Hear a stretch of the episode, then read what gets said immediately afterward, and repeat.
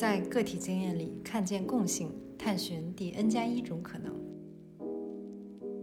欢迎收听明翠柳 FM，我是若雅，我是雅迪，这是一档轻松聊天的播客节目。欢迎你订阅收听，和我们留言互动，把我们分享给你身边的一位朋友。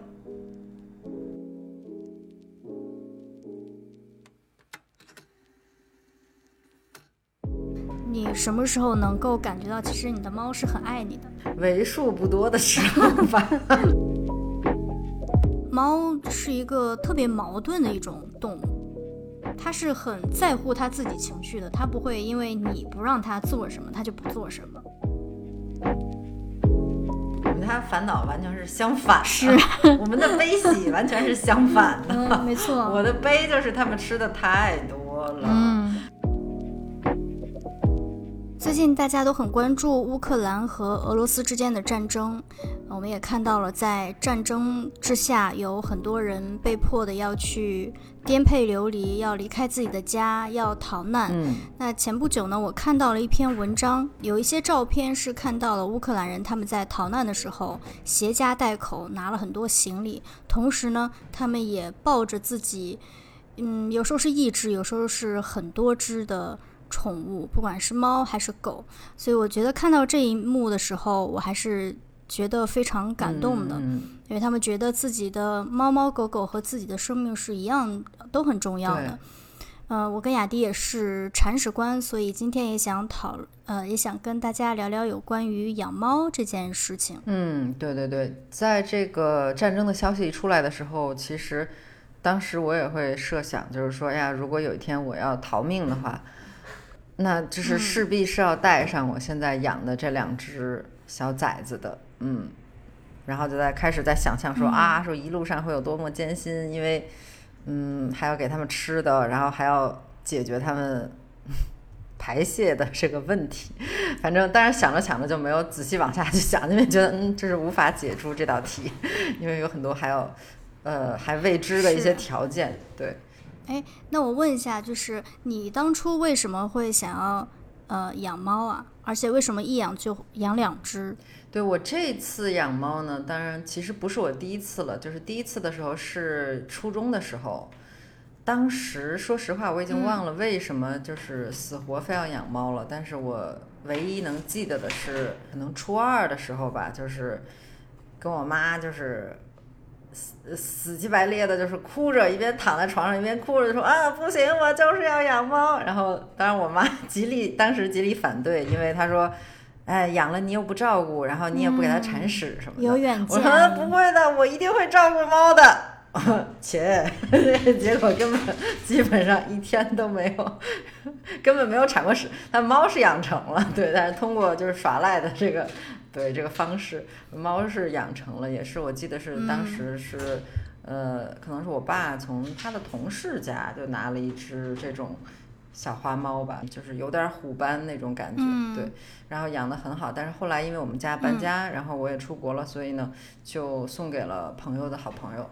对啊，那只猫当然后来也是年纪大了，然后它就它就去世了。虽然当时我没有就是照顾猫，呵 呵原谅嗯还年纪很小的我，就是没有照顾猫，但是就是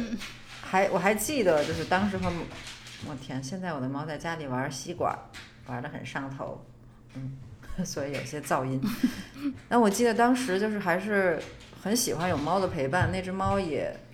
没有完全没生病啊，然后也没有什么，嗯，让人觉得就是对它印象不好的这个地方。总之就是很好相处的一只猫，对，嗯，所以可能这个第一只猫给我留下了一个很好的印象。所以呢，就，嗯，自从就没有和猫住在一起之后，就一直想着说啊，什么时候才能再次回到那种状态，就是家里有猫的那种状态。这么一来，去年才又在这个。嗯，当然去年也是我来美国，就是又变成一个人住了这样的一个状态，然后就更觉得就是有种陪伴是特别重要的。嗯，从这个当地的领养机构也是，其实也是从我朋友那儿就是得到了哎这么一个信息，说哦有两只小猫，领养机构的要求是说哦如果是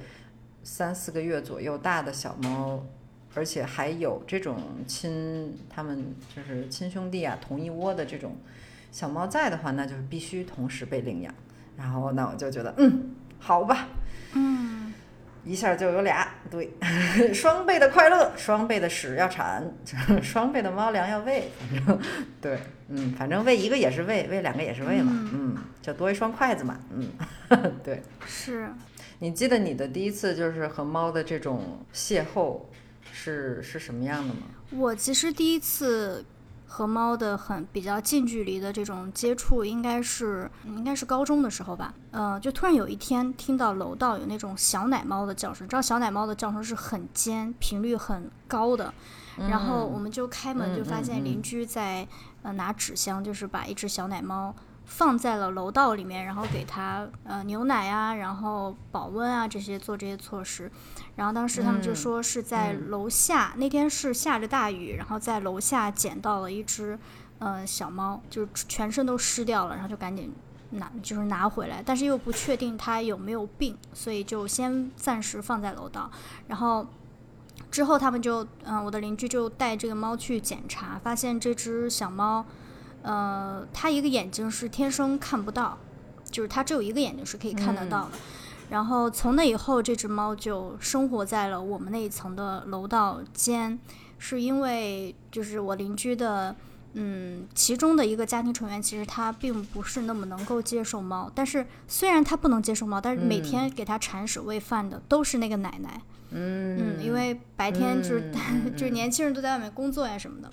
嗯，所以他其实还是对那个猫很好的，只是他不能接受猫在自己家。嗯，但是该有的这种生活条件都有，他完全没有我印象中那种猫的神秘啊、高冷啊。他就是那种，只要电梯门一打开，他就躺在电梯门门口，看到只要看到我们的住户，他就会把自己肚皮翻起来。他其实那是一种示好。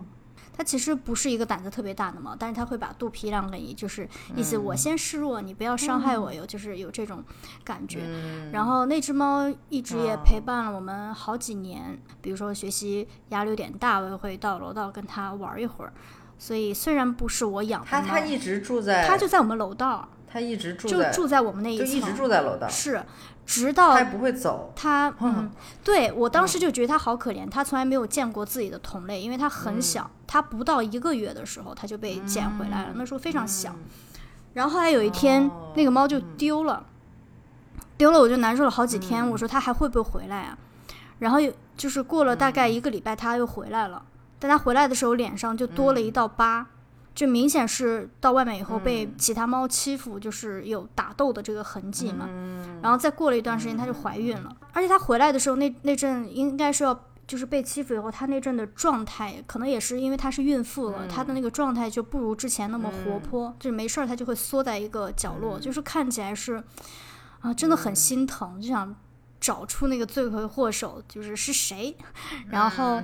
然后过了不久，她就是。呃，生了孩子，而且她生孩子是半夜自己悄悄生的，就第二天早上我们才发现，她其实只生了一只，然后就是真的是一点毛都没有，特别像没长毛的老鼠，特别小。然后我当时看到那个，就是我家小咪嘛，我就看到小咪生了孩子，然后就是把孩子怀抱在自己的这个。肚皮的附近的时候，就是真的是感觉到它的那个母性完完全全就是展露出来。那当然，在后来我的邻居搬家了，他们就把这只猫，后来他就送人了。然后之前不久我就听我妈说，那只猫就是其实在送人不久就死掉了。其实我就是觉得很难过，因为我觉得那只猫其实它。其实没有那么好的命运吧，我觉得就是天生它就是一个眼睛就看不到，然后出去又被其他猫欺负，就一个很让人心疼的这样一个角色。这个是我对猫最初的一种想法。嗯，虽然都是猫，可能会有很多性格吧，不同的这种性格，然后对也会有不同的魅力。嗯，是，就很多人说猫是奸臣，对，就是大家为什么会为什么会把猫和奸臣？对啊，做一个可能因为联系呢，就是很嗯，可能因为狗就是比较比较上赶着说 说白了，朋友家的狗，我去他们家，它的屁股就没有离开过我的大腿，就一直在我只要我坐着，它就得坐我腿上，因为它知道，就是它哦。它知道我是客人，所以我会纵容它，它很聪明的，它就挑我，它不会坐在他们家人腿上，因为会让让它下去。嗯嗯嗯嗯，对对对。嗯。哎，对，特别逗。我记得我妈也说过，她有个好朋友，一个阿姨家里也养了一只狗。然后我妈说，她每次去看这阿姨的时候，只要这个阿姨在场，这个狗就可凶了，就是那种，就是使劲对着我妈叫，就一副那种啊你是谁呀、你 真讨厌。嗯然后只要主人一离开，马上狗就乖了起来，就安静下来了，就是。所以说，狗仗人势，对这个词是这个意思，对对对指的就是，总之就是我们要为猫要频繁，是，对，就你觉得你养猫这么这么长时间，你什么时候能够感觉到其实你的猫是很爱你的？嗯，为数不多的时候吧，就是没错。这个说实话，一下被打脸，就觉得就是只有在午睡的时候，好像我喜欢在沙发上躺着午睡，嗯，因为当然有一个原因是不得不在沙发上，因为如果我躺在床上的话，猫也会躺在床上，嗯。但是我不想让猫 上床，嗯。所以呢，我就躺在沙发上，然后沙发上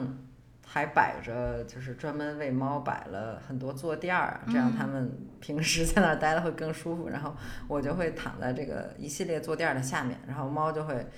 嗯。我家其中一只芝麻酱就会趴在我胸口那儿，就是让我以无法呼吸的这种状态进入睡眠。对，总之它就是待在那儿，然后一副很正常的样子，看着我，觉得哎，你这样不是挺舒服的吗？就是你看我搭在你身上，你不是很享受吗？嗯 嗯，对。这时候一般他俩，嗯，如果不在沙发上，也会跑到沙发上来，然后就是在我身上或者在我身边，就是一起打盹儿。嗯，这个时候觉得啊哈哈，有一种儿孙满堂的感觉，错觉。很 然后这时候觉得好像，对，好像有一些感情吧，嗯，也许吧。对，这这个就是猫的另外一种魅力。嗯，猫的它它就是它的特性就是这样，它比较独立嘛，它需要你，但它有它绝大部分时间是不需要你的。我们家的猫是可以上床的，当然也是被迫，因为我根本看不住它。嗯然后。对，然后就是它不一定整晚都会跟我睡，但是我每天早上起来，它都会在我旁边。然后早晨的时候是、也是它一天当中为数不多，就是特别粘人，然后会不停的翻滚啊、打滚啊，哎，对，就是这种时候就会觉得，哎呀，就是有猫真好。对啊，就是猫其实不太顾你是怎么想的，就觉得嗯，反正我现在想要躺在这儿了，或者我现在想要上厕所了，我现在想要 对，在你键盘上敲敲打打了，是的，它嗯根本不管。想干啥干啥。对，就像我们现在在录音的时候，我刚刚已经几次把我的猫从这个桌子上请下去，现在把它关在了卧室，就是它会一直来捣乱，它会踩来踩去，就是嗯它是很在乎它自己情绪的，它不会因为你不让它做什么，它就不做什么。只它想干一件事儿，它是一定会达成它的目的的。对我们家猫就是总是要偷偷的去干坏事儿，我洗个澡的功夫就能捅出很多篓子。嗯万一我那个厨房里有一些，比如说摘完的菜，如果嗯没有放到冰箱里或者没有藏起来的话，嗯猫就会去吃菜。对我们家猫很喜欢吃菜，就是当然猫它也不知道干净或者脏了，或者对它来说不脏，就是、嗯呃厨房的那个洗手台里面就是已经。洗完了，但是可能我准备扔掉的那种菜，就是留在了这个洗手台水盆里。嗯猫就会也从那儿也会去捡吃的，有些菜叶儿啊啥的都会从那儿叼出来，嗯，所以真的是一步不敢 放松。嗯，刚说好了要为它平反的，然后突然觉得，嗯，好像只有很少数的时间才能体会到猫其实 对你挺有感情的。但是其实我还挺享受这种感觉的。就是如果让我养狗，狗一直要嗯在我身上坐着，我就什么也干不了，我觉得我肯定得崩溃。就是我现在的这个状态，当然也是跟猫相处了挺长一段时间之后，我现在状态就是我时常忘记我其实有只猫，除非它会捣乱的时候。嗯，还是猫和猫之间区别挺大的。像我们嗯家就是还是会经常过来找我，就是我要坐在这个电脑前面在干什么事儿，他们就会在底下在椅子旁边喵喵叫，然后就是说啊我要上来，我要坐你腿上，然后我说嗯不行，对，就无情的拒绝他。嗯嗯，就是我会觉得，嗯，猫是一个特别矛盾的一种动物，就是你说它胆子小吧，但是你看它看到那种什么老鼠啊，就是这种猎物，蟑螂呀，甚至是蛇，对，它都是非常勇猛的去进入这种战斗的这种模式。但你说它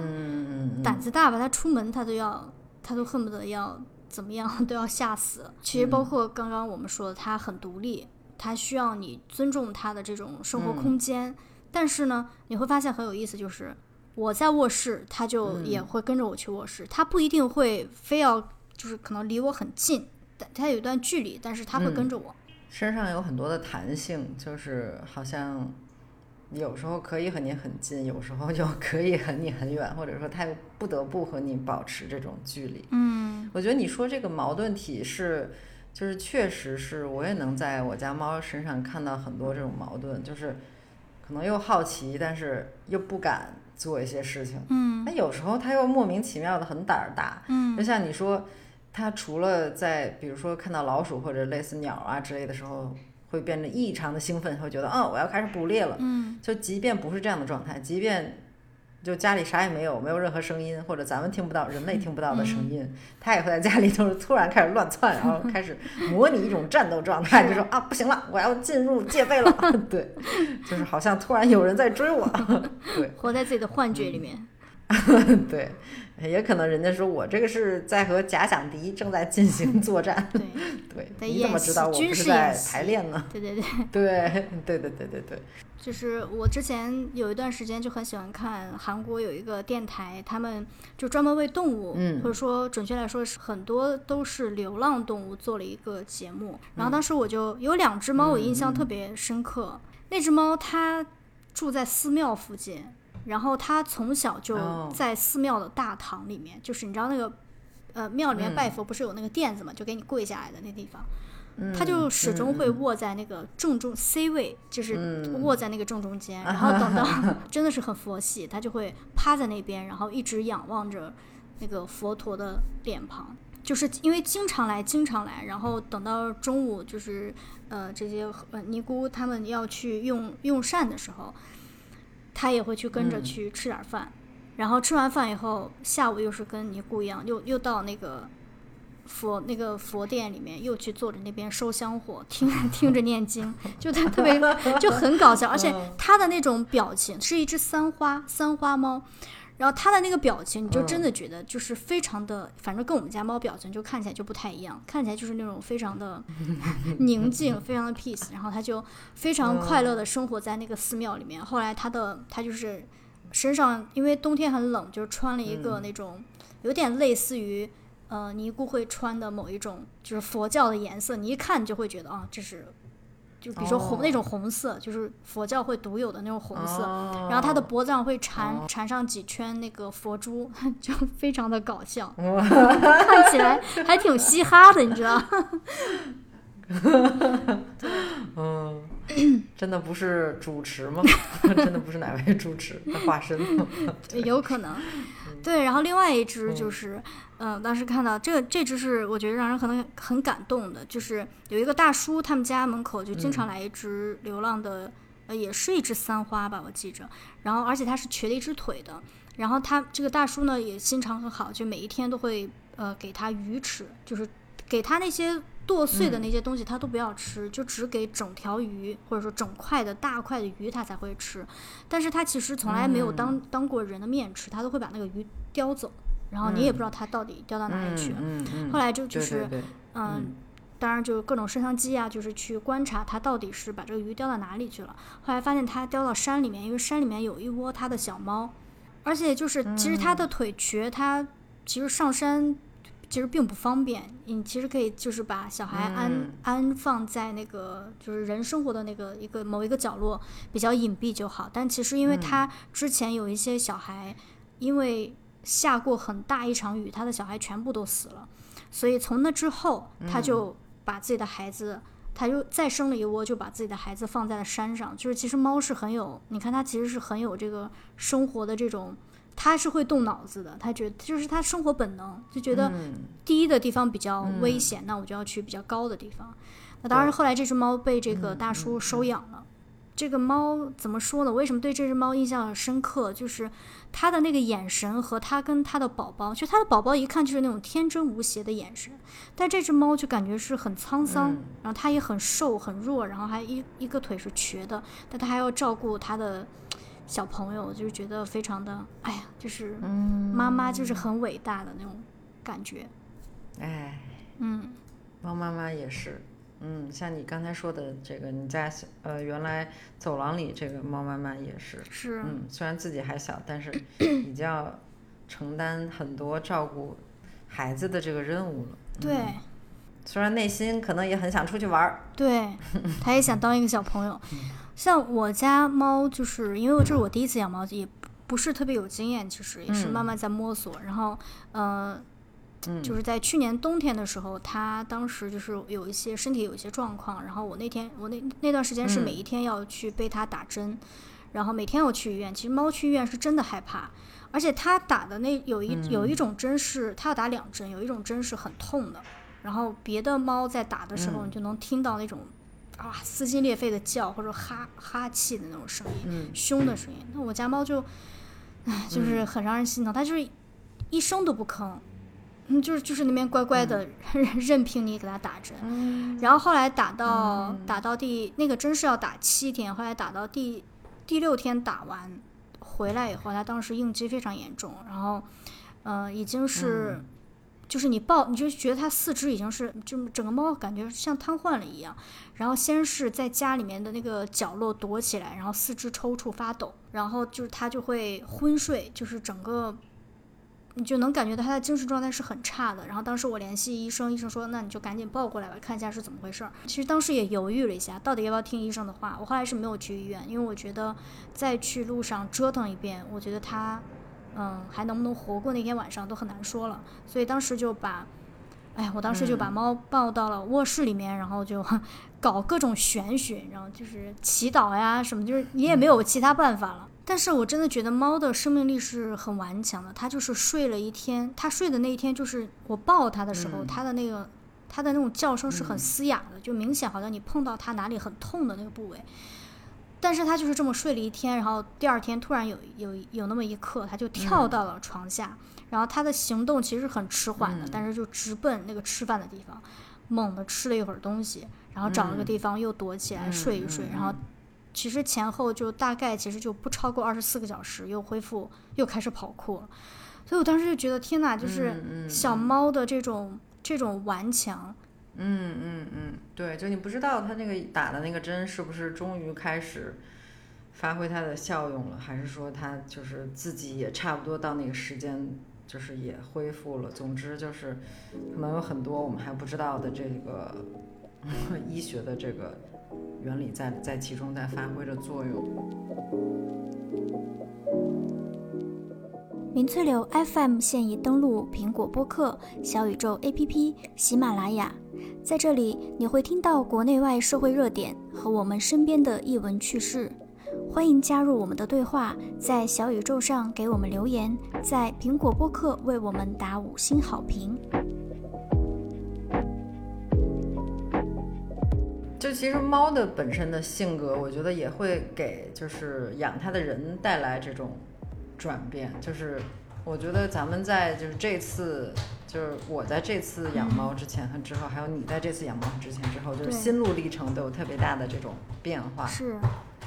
我是觉得有猫以后，就是有时候会觉得孤单啊，或者无聊，这种就是这两个特定的感受。在没有猫的时候，有时候真的是这种感觉是会，你就觉得在某一刻会整个吞噬你，不停的把你往下拽。但是有猫了以后，就是你还是会有这种感觉，特别正常。就算你有家人，你也会有这种感觉的。对，但是它就是出现的时间很短，对，嗯，很短，可能猫就干做了一件什么事儿，然后你就得去训斥它，就是它不会突然拉便便，对对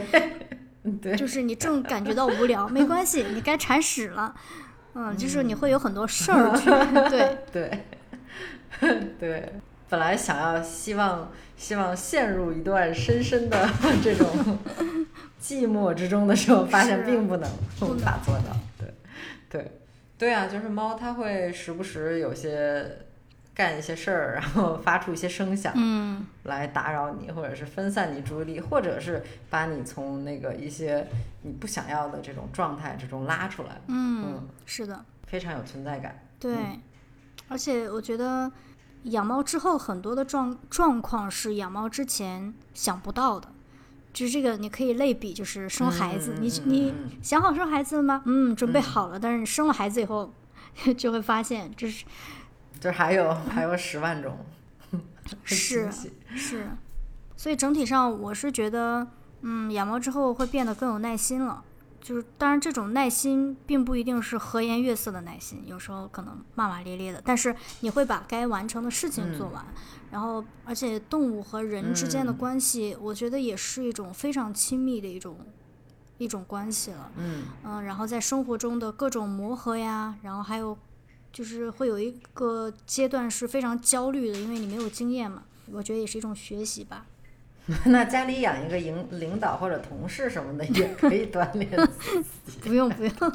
我觉得还是挺多。对，就不用不用非通过这个方式。嗯对我们也不是说家里非要养个非要养个猫才行，是但确实是我觉得对我来说也是一种挺大的挑战，就是嗯像你说的，你必须变得更有耐心。但我觉得我还没到那个阶段，可能我还嗯没变得更有耐心。嗯对于我来说，我的感觉就是每次如果离家一整天。或者以上，然后回来就要面对家里可能是一副狼藉，就是一片狼藉，或者是什么东西缺了缺了胳膊缺了腿儿之类的，嗯 就是这种。然后这时候我身后就会有一一团熊熊的怒火燃烧。嗯 对，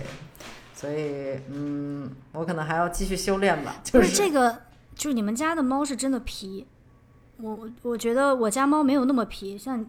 你家的沙发底是不是已经穿了？已经被对已经被掏烂，嗯是，然后现在也是现在在什么纸盒子里面捣鼓，对，嗯，沙沙作响。他倒还好，就不怎么拆家，嗯，然后也不太破坏家具，但是他就是会把我桌子上的小东西都全部推在地上，啊，特别讨厌。这个这个也也还相当可以了。这个对，就是，呃，比如说有时候我像我回家，我就会发现，我现在那个桌子上真的是不敢用卷卷筒纸，那个卷筒纸就是从嗯客厅一直给我抽到卧室，从卧室再弄弄出来。滚！他就是说，我就是想告诉你，我不喜欢你的地地板嘛，你怎么就是听不懂我说话呢？你这个人类真的是。对，所以反正养猫之后就是要时常的。对，就是你时常的要去清理，要去收纳。就是现在，嗯，反正家里面过去地板可能，哎，稍微懒点，几天几天去吸一次就不错了。然后有猫之后，你觉得啊，天天都要吸，因为它就是会有猫毛。这养猫的这个初期，其实我也问过我周围，就是不管这个人的个性是嗯、呃比较大条，还是说他比较细心，就是大家普遍都会有一个嗯焦虑期。然后只是它或长或短，可能有的人嗯三个月，像我就是半年。就是我想就问你，你养猫的时候有没有特别焦虑，或者说你为什么事情而焦虑？我的话应该就是他们如果身体有这种异样的表现的话，我会挺焦虑。其他的嗯时候好像没有什么，其他时候主要可能是我刚才说的那种，主要更多的是愤怒。对对对，对，这个是养猫的过程中，我在嗯我自己，我自己在我自己身上看到的这种情绪的表现，嗯。就是给情绪命名，然后就发现哦，对，强烈的愤怒，嗯。对，嗯，焦虑的话，真的就是前一阵儿需要带他们去看病，因为他们俩都吐了，然后一天之内吐了几次，然后也是那个呕吐的量也很大，但是也没有吐出任何异物来，所以那个时候确实是挺紧张的，不知道到底发生了什么，对嗯，带去看病，嗯，啊，我觉得很有必要分享这些，呃，就是养猫的麻烦，就是给一些可能正在考虑想要养猫的人，就是你不仅仅要听猫有多么可爱，有多么治愈，嗯。就是网络吸猫和现实养猫完全是两码事儿。就是比如说像像我家猫，就是它在发情的时候，其实并不像其他猫那么明显，就是你一看就知道它发情，所以它的一些身体的症状，你是可以跟它发情联系在一起的。我家猫完全没有任何的发情的嗯这个症状，但是它就是厌食，就是不吃东西，然后不吃到什么程度，然后我就当时就买了各种各样的猫粮去给它试，因为我担心它是不喜欢吃这个某一种粮食。然后后来它就是饿到自己去吐那个胃酸，然后我就那个那个时候真的就是带着猫到处去看病，到处求医，然后医生也不知道它怎么了，因为你去抽血去查这些指标都是正常的。哎，那段时间也是真的比较焦虑，就是在网上在查这些资讯啊。完了，可能是因为猫不吃东西，或者说食欲呃丧失是一个比较重，就可能这个病已经比较重了。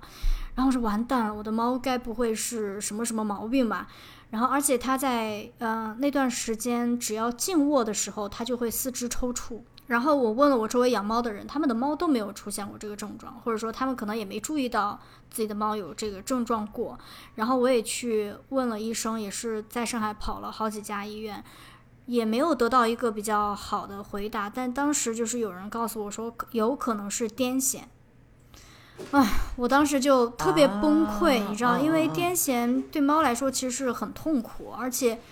它发病的时候。你人不一定在家，就是也会出现很就其实就像人得癫痫一样，就是会有一些问题。我不可能二十四小时一直陪着猫，就什么也不干，全职养猫就是不可能。所以我那时候就真的是非常非常焦虑。然后那段时间我真的是觉得我背着猫四处求医的那种画面，而且因为天气很冷嘛，就真的很像秋菊打官司，就是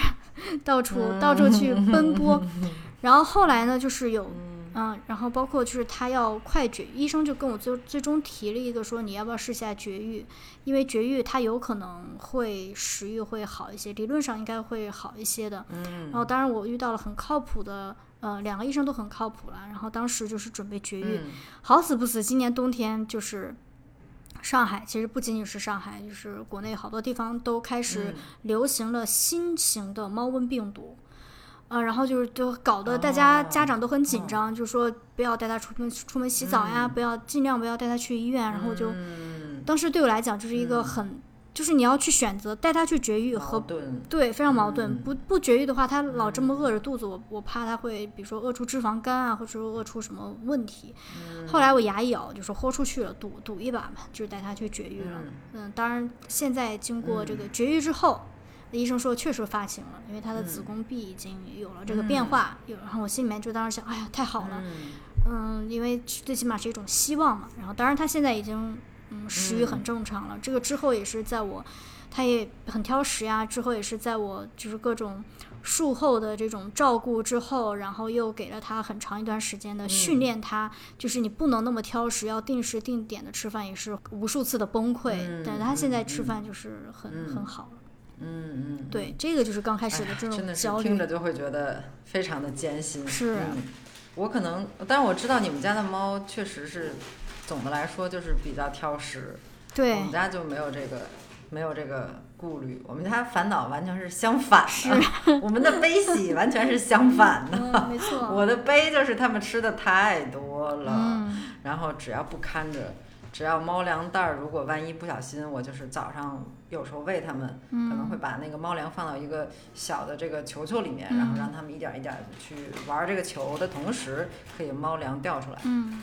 但是可能猫粮，比如说猫粮袋儿我拿出来就放在外面了，然后我还忘了把那个猫粮袋儿上面的那个那个扣给摁起来，就是没有封住。然后他们就会把那猫粮袋拽到地上，然后开始哇，就是自助餐业，就是这种感觉，嗯，哎，然后就是吓得我说啊，赶快把猫粮藏起来，嗯，否则可能要撑，他们可能要撑死自己，这个很难说呢。是，对，猫吃太多也不好，它会吐，或者说它会引起一些肠道、胃肠道的一些反应，所以真的是旱的旱死，涝的涝死，嗯。养过猫以后，我会觉得尽量，就是如果你的猫出现症状，其实挺推荐一本书的，叫做《猫咪家庭医学大百科》，这个是由专业的呃动物医生写的，非常的全面。然后对新手，嗯，基本上你你能想到的问题都可以在里面得到一个嗯很系统的一个解答。所以，因为你了解这些知识，可能就是反倒会降低你心里的这种对不确定性要发生的这种焦虑，因为你知道。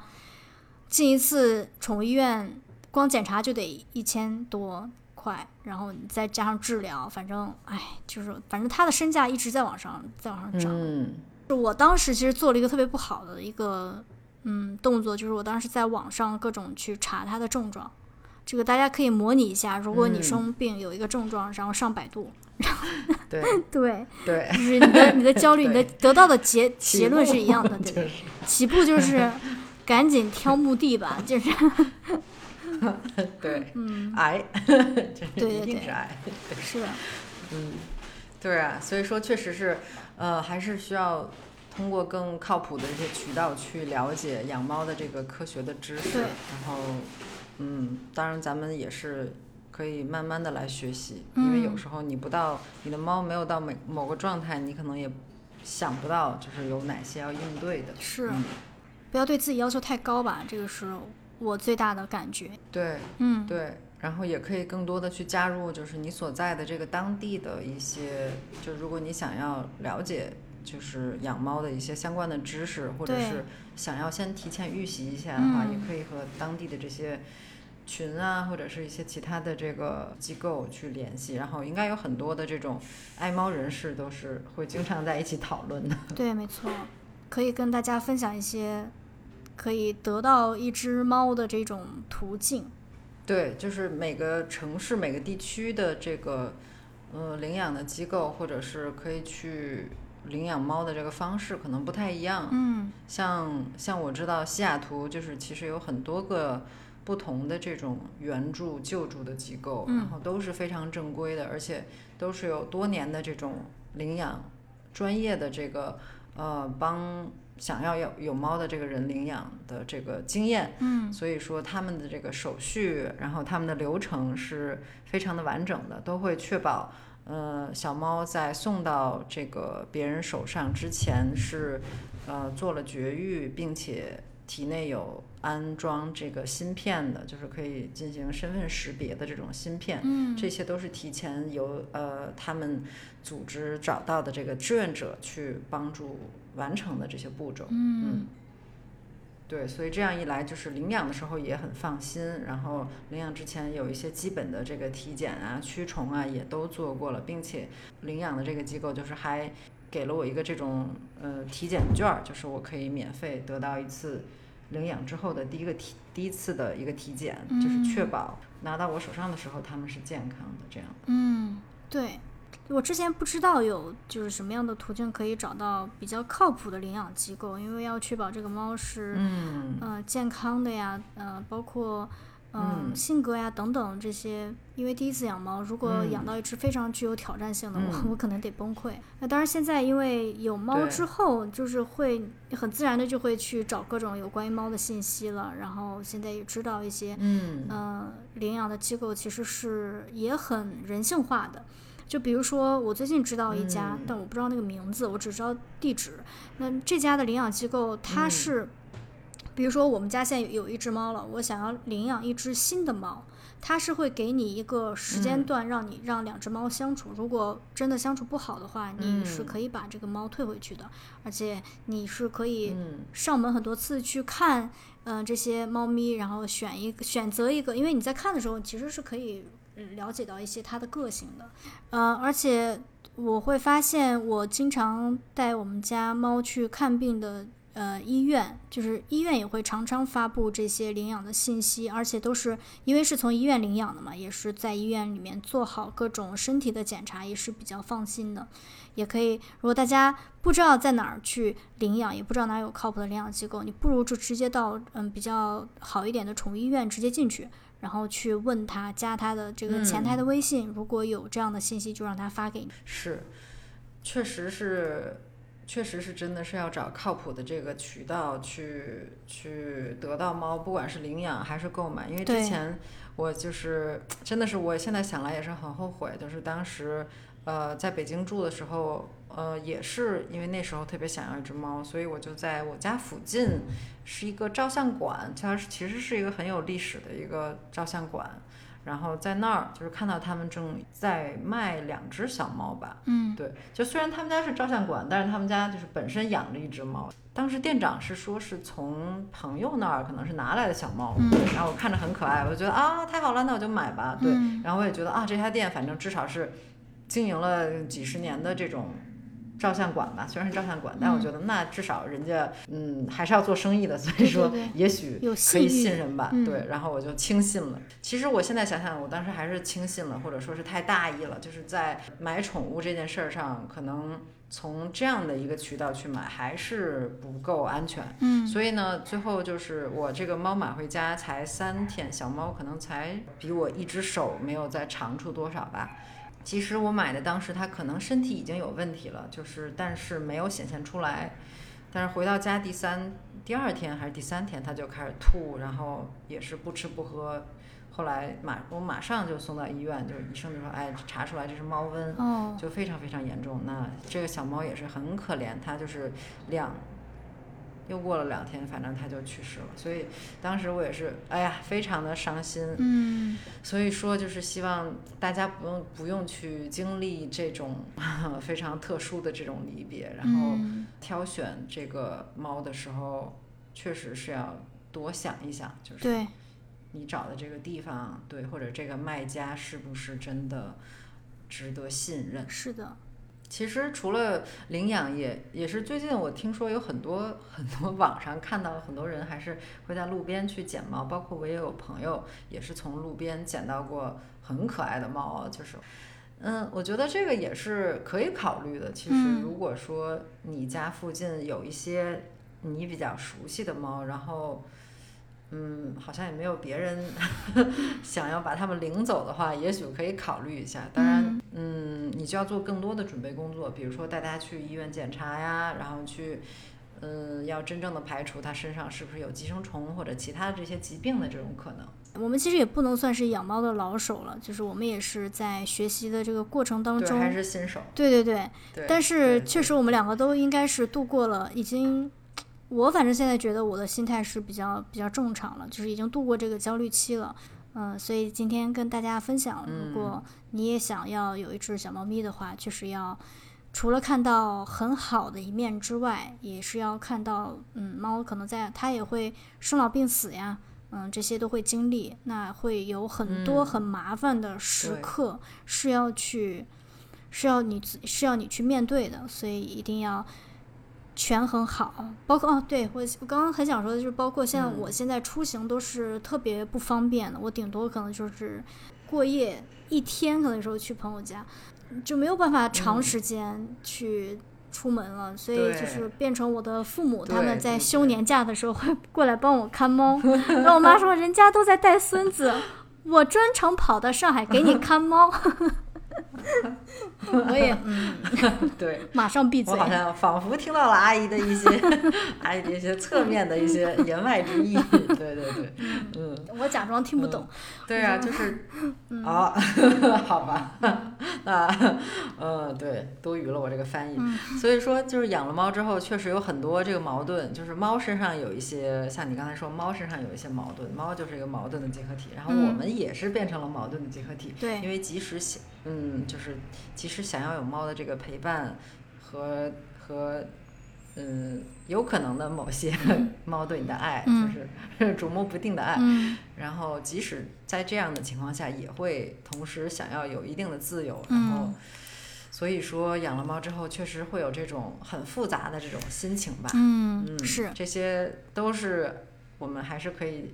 去 慢慢体会的。对，未来还有很多其他的惊喜在等着我们。是，然后，如果你听到了，对，如果你听到了有哪些觉得和我们意见不一样的地方，也欢迎你来告诉我们。然后嗯来，我们也想知道大家对于养猫有什么其他的不同的理解嗯啊，或者说你，如果你还知道有哪些其他更好的、更靠谱的这种，呃，得到猫的渠道的话，也也希望大家可以跟我们分享。嗯，其他绑架猫的对，途径，嗯，那